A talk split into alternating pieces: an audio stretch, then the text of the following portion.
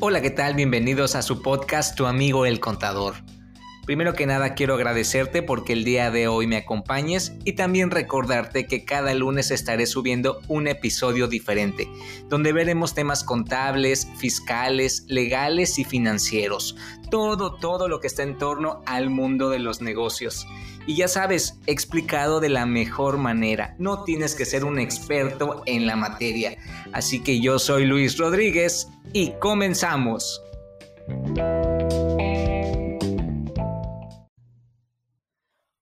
Hoy quiero dirigirme a los pequeños empresarios, a los micros o pequeños comerciantes.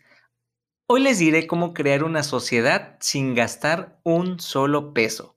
Si tu deseo es emprender o formalizar tu negocio, pues te platicaré de una buena alternativa para que tengas tú tu propia sociedad. Te diré cómo hacerlo tú mismo, cómo ser una persona moral y siendo tú el único socio, y te recalco sin gastar un solo peso. Así es que olvídate de los honorarios y de otros pagos. Pues claro, te estoy hablando de las sociedades por acciones simplificadas, o mejor conocidas como SAS que es el tema que veremos el día de hoy. Esta es una excelente figura jurídica, pues es justa para los pequeños empresarios, para aquellos que apenas van empezando o para los que apenas van arrancando su negocio. Mira, antes de empezar de lleno, te voy a poner un ejemplo para que esto quede muy, muy claro. Supongamos que voy a vender ropa y en lugar de darme de alta en el SAT como persona física con actividad empresarial, pues me decido a crear una SAS. Entonces, cuando mis clientes me pidan una factura por la venta de la ropa que les dije que era lo que vendía, en lugar de emitirla a mi nombre, es decir, Luis Rodríguez, saldrá con un nombre empresarial como más formal o de más prestigio. No sé, se me ocurre moda y diseño de ropa SAS de CB. ¿Vieron? Sí cambia, ¿no? Yo creo que sí puedo competir con otras marcas.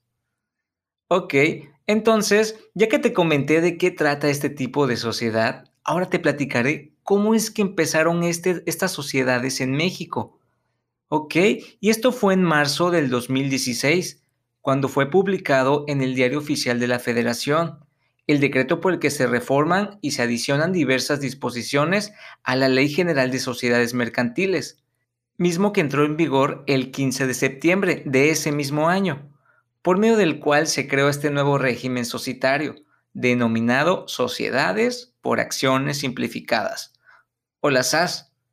Ahora, ¿cuál creen que haya sido el fin o el propósito para la creación de una SAS? Primero, de entrada te diría que pues darle solución a la problemática que existe en nuestro país referente a los costos notariales, a los costos de derechos, entre otros. Segundo, el tiempo. Todo lo que dura la creación de ese trámite puede llegar a ser un poco tardado. Y tercero, lo que implica también tomar una decisión muy, muy importante es con quién vas a asociarte. Recuerda que una sociedad es como un matrimonio. Tus socios ahí van a ser esas personas que vas a tener que compartir con ellos todos los días las situaciones de tu empresa, ya sea tus logros o tus fracasos. Así que implica mucha responsabilidad saber con quién te vas a unir con este proyecto. Entonces, la SAS que estamos viendo el día de hoy, pues te permite ser tú el único socio. ¿Ok? Mira, pongamos un ejemplo.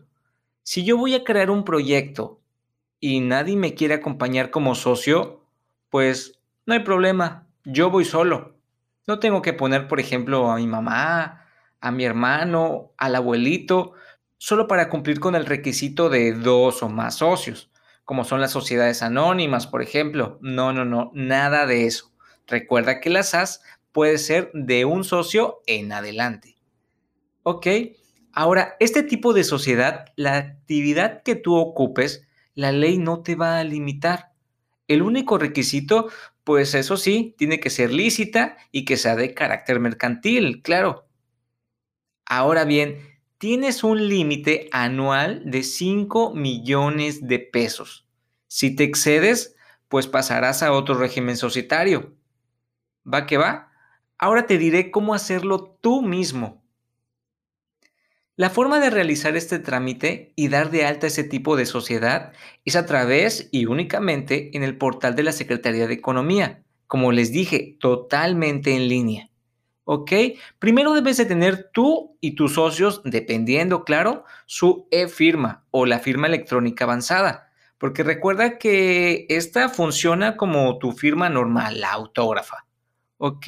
Ahora, si ya eres socio de una SAS o de cualquier otra sociedad que te marca la ley de sociedades mercantiles, te comento que lamentablemente no puedes ser socio de otra SAS. Es decir, si yo estoy ya en una sociedad anónima con otras personas, otros socios, y después decido crear una SAS, pues no voy a poder. No me lo permite la, la Ley General de Sociedades Mercantiles no puedo formar parte de otra sociedad. ¿Por qué? Porque se supone que este tipo de sociedades es para impulsar a los pequeños empresarios. Y si tú ya tienes otra sociedad, pues quiere decir que no estás empezando en el mundo de los negocios, ¿verdad? Y bueno, recuerda que primero empezarás por elegir el nombre de tu próxima empresa. Primero hay que asegurarse de que no exista otra ya con este nombre. Así que te sugiero que tengas como unas cinco opciones para que tú vayas descartando poco a poco una a una. Así que no te claves con un solo nombre. Y recuerda que este es el primer paso para que puedas crear tu empresa, el nombre, como te lo comenté anteriormente. Ya después vendrá la inscripción al registro público de la propiedad y una serie de preguntas que servirán para poder llenar los datos de tu nueva empresa como por ejemplo el nombre de los socios, el o las actividades, la dirección de tu empresa, el capital que vas a aportar. Toda esta información la vas a ir llenando poco a poco, ya te dije, en línea en la página de la Secretaría de Economía, para que se vaya formando lo que será tu próxima acta constitutiva. ¿Correcto? Aquí lo padre es que todo, todo será por Internet.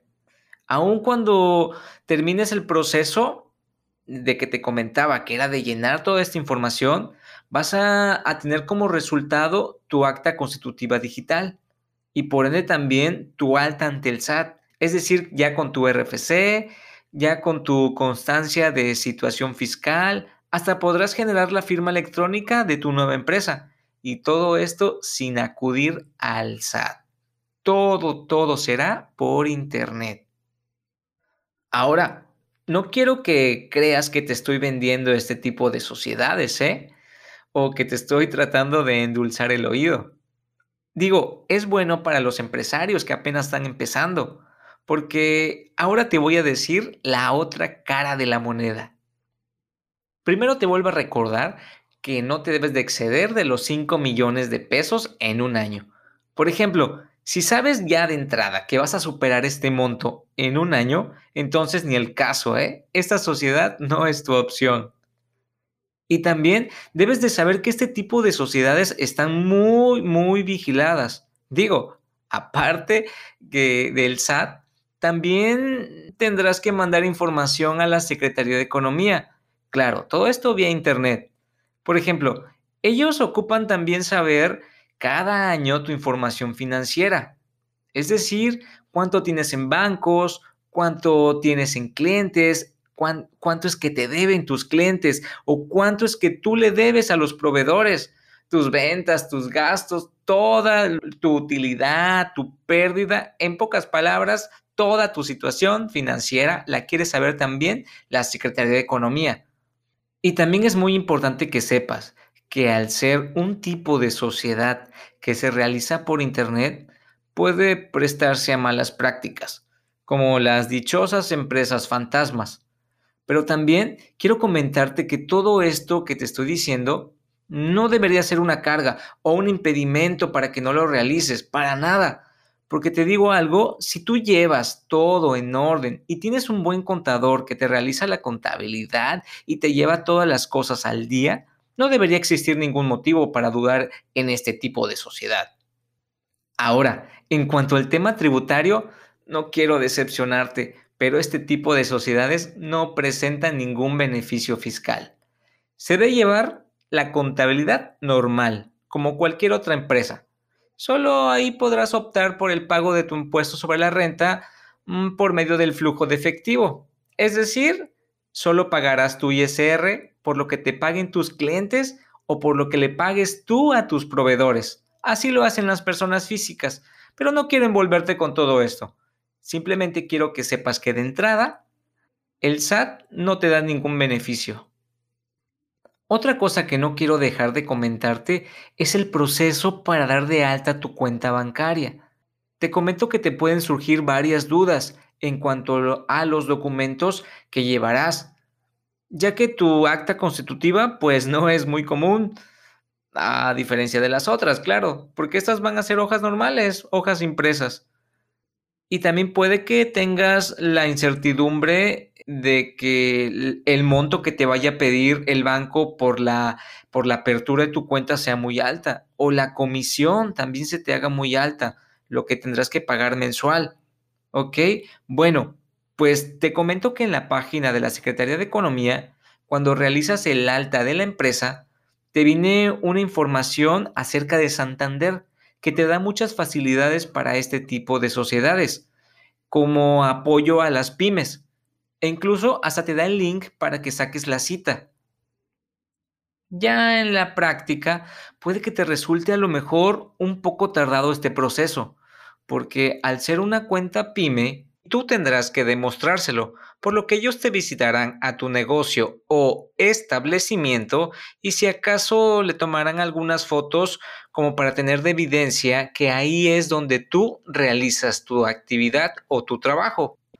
Pero pues ya tú tendrás que valorarlo, ¿no? Ya tendrás que saber si te conviene o no, porque también hay otras instituciones bancarias que apoyan ese tipo de sociedades y te pueden resultar un poco más rápido este proceso.